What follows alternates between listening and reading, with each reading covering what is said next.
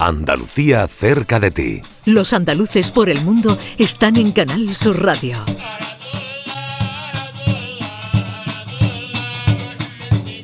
Perdona, que vienen niñas a saludarme. Esto es jamelía, en directo. Mañana. No, ¿la vas? misión? ¿La vas? Alhamdulillah. Que esto es jamelía en directo. Han venido unas niñas a saludar. Bueno, en realidad no han venido a saludarme. A mí me han visto con el bebé y han venido a conocer al bebé nuevo. Pero yo ya pasé a un segundo plano. A mí ya no, yo no les hago tanta ilusión ya. Alicia es granadina. Alicia es integradora social. Alicia es viajera. Alicia es solidaria. Alicia es muchas cosas. En 2009 emprendió un viaje del que todavía no ha regresado. Dejó el asfalto de Granada por las dunas de Ercheví. A veces recorre el camino sola y otras acompañada. Desde esa distancia, Alicia piensa en Andalucía y sabe que es feliz. Hola Alicia, ¿cómo estás? Hola, ¿qué tal? Tengo la impresión de que eres mucho más de lo que hemos dicho en esa presentación que eres. bueno, mm, ¿qué soy? ¿Qué, somos cada uno, no? Cada uno, ¿no? somos lo, que queremos ser, ¿no? Bueno, tú eres, pues te podemos presentar como viajera, ¿verdad? Eh, por encima de todas las cosas. Eso es. Bueno, pero... Alma nómada total. Pero como señalaba Paul Bowles, viajera o turista, que eh, parece, parece que no... Parece que no es lo mismo, ¿eh?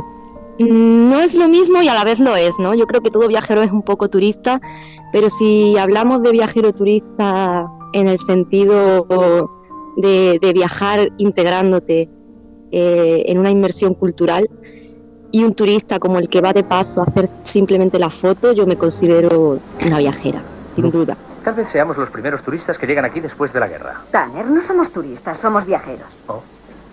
¿Y cuál es la diferencia? Un turista es el que piensa en regresar a casa desde el mismo momento de su llegada, Tanner. Mientras que un viajero puede no regresar nunca. ¿Insinúas que yo soy un turista? Sí, Tanner. Y yo mitad y mitad. Tú viajas desde muy joven y no sé qué supone esa experiencia en tu vida. Pues, hombre, a mí me ha marcado desde muy joven, desde, desde niña incluso, ¿no? Con mis padres siempre viajé mucho. Yo creo que ellos sembraron esa semillita y creció y creció y floreció, desde luego. que lo llevo desde bien niña y, luego por mi cuenta empecé a viajar bastante joven también. Y sí, me ha marcado ¿no? en, en, las ganas de conocer, de relacionarme, la empatía hacia otras personas con pensamientos, ideas, culturas diferentes a la mía. Así que, eh, parafraseando al poeta, podríamos decir que tu infancia son recuerdos recuerdos de acampadas, de caminatas por el monte, de excursiones. ¿Está ahí la raíz de tu carácter? Está ahí, sin duda, sin duda. Sí, mi, mi recuerdo, mis primeros viajes, mis primeros recuerdos de viajes de la infancia, pues son en una tienda de campaña, son recorriendo en coches España y Francia con, con tíos, primos, padres, hermanos, son recorriendo el Cabo de Gata, por ejemplo, haciendo excursiones por el Cabo de Gata, caleando por sus playas, sin duda. ¿Y recuerdas ese primer viaje? El primer viaje, pues mis primeros recuerdos de, viaje de niña son al Cabo de Gata, son al mar. Ahí, ese sería tu, primer escenario, ¿no? sí, eh, los primeros recuerdos que tengo claros en mi mente son, son esos, sí, son con mis padres, son acampadas con mi familia. Esa es la primera etapa, digamos, del, viaje, de un viaje que todavía, a fecha de hoy, continúa ahora mismo eh, sentada frente a una duna. Quizás con, un vasito de té cerca, ¿no?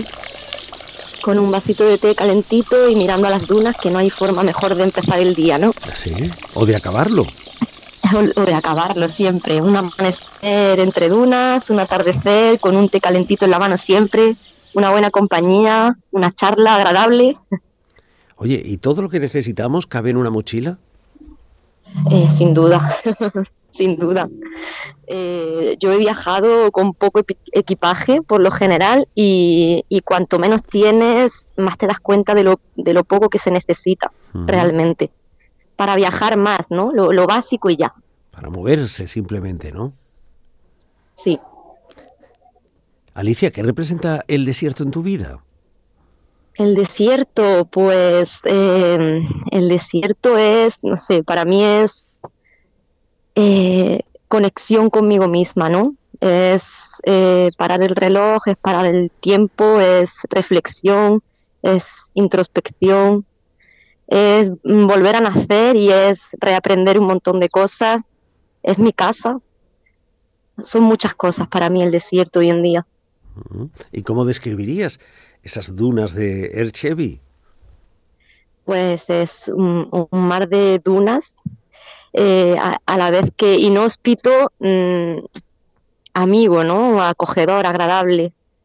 Invita a, a entrar en su interior, a mirar al horizonte, a sumergirte en ese mar de dunas, naranjas, naranja Archeví, mi color favorito. es, no sé, para mí el lugar ideal para desconectar y reconectar. Viajar para visitar, viajar para conocer, para desaprender, para aprender, para huir. Pues sí, mm, yo creo que todos hemos aprendido ciertos valores, ciertas cosas en nuestra vida, pero no son los únicos, ¿no? Y, y viajar te hace desaprender algunas cosas para aprender otras nuevas y darte cuenta de que lo que, lo que tú has aprendido no tiene por qué ser lo único válido, ¿no? que, que hay otras muchas opciones también válidas, incluso mejores, ¿no? Es como revisar tu escala de valores, revisarte a ti mismo, revisar tus creencias, tus prejuicios que todos tenemos y volver a reorganizarlos. Tu último paradero conocido es Marruecos, que curiosamente fue también el primer lugar de África al que te acercaste después de una etapa de ansiedad y dudas. Así es, así es. Pues bueno, es que igual es porque nuestra cultura se nos educa a veces esperando ciertas cosas de nosotros o esperando que vivamos una vida estructurada de una determinada forma y de repente pues te das cuenta de que tú no estás viviendo tu vida, que tú estás viviendo eh, la vida o, lo que otros quieren vivir, ¿no? Lo que a, otros sí les hace feliz, pero a ti no. Y ahí pues entra el conflicto interno en juego y te hace replantearte muchas cosas y te hace perderte para, para encontrarte, claro, al final. todo se reconduce ahí. Ahí en Marruecos has montado tu propia agencia de viajes. Efectivamente. ¿Eres empresaria? Sí, pues emprendí muy jovencita, casi sin darme cuenta y, bueno, eh, fue una experiencia muy bonita que, fue surgiendo, fue como redescubrir, eh, fue como descubrir lo que realmente me hacía feliz. Yo empecé a acompañar a amigos por el desierto cuando yo ya había profundizado bastante en la zona y la conocía bastante bien. Y me vi eh, acompañando a amigos de amigos, a amigos de amigos de amigos y de repente a gente que ya no conocía de nada. Y fue un poco ahí donde, donde nació Tour por Marruecos, ¿no? Fue donde nació la idea de organizar viajes para otras personas y quizás mostrar ese Marruecos que yo había conocido, ese Marruecos realmente hospitalario, humilde, cercano, eh, no sé, de devolver un poquito todo lo que yo había recibido y, y acercárselo a otras personas con la misma curiosidad que yo, ¿no? No a cualquiera, no a cualquier turista, sino a aquellos que de verdad vienen con la intención y con las ganas de, de adentrarse, de sumergirse en esta cultura. Bueno, el lema de la empresa es cada viajero es un mundo. Efectivamente, cada viajero es un mundo. Oye, Alicia, ¿y qué, ¿y qué son las rutas invisibles?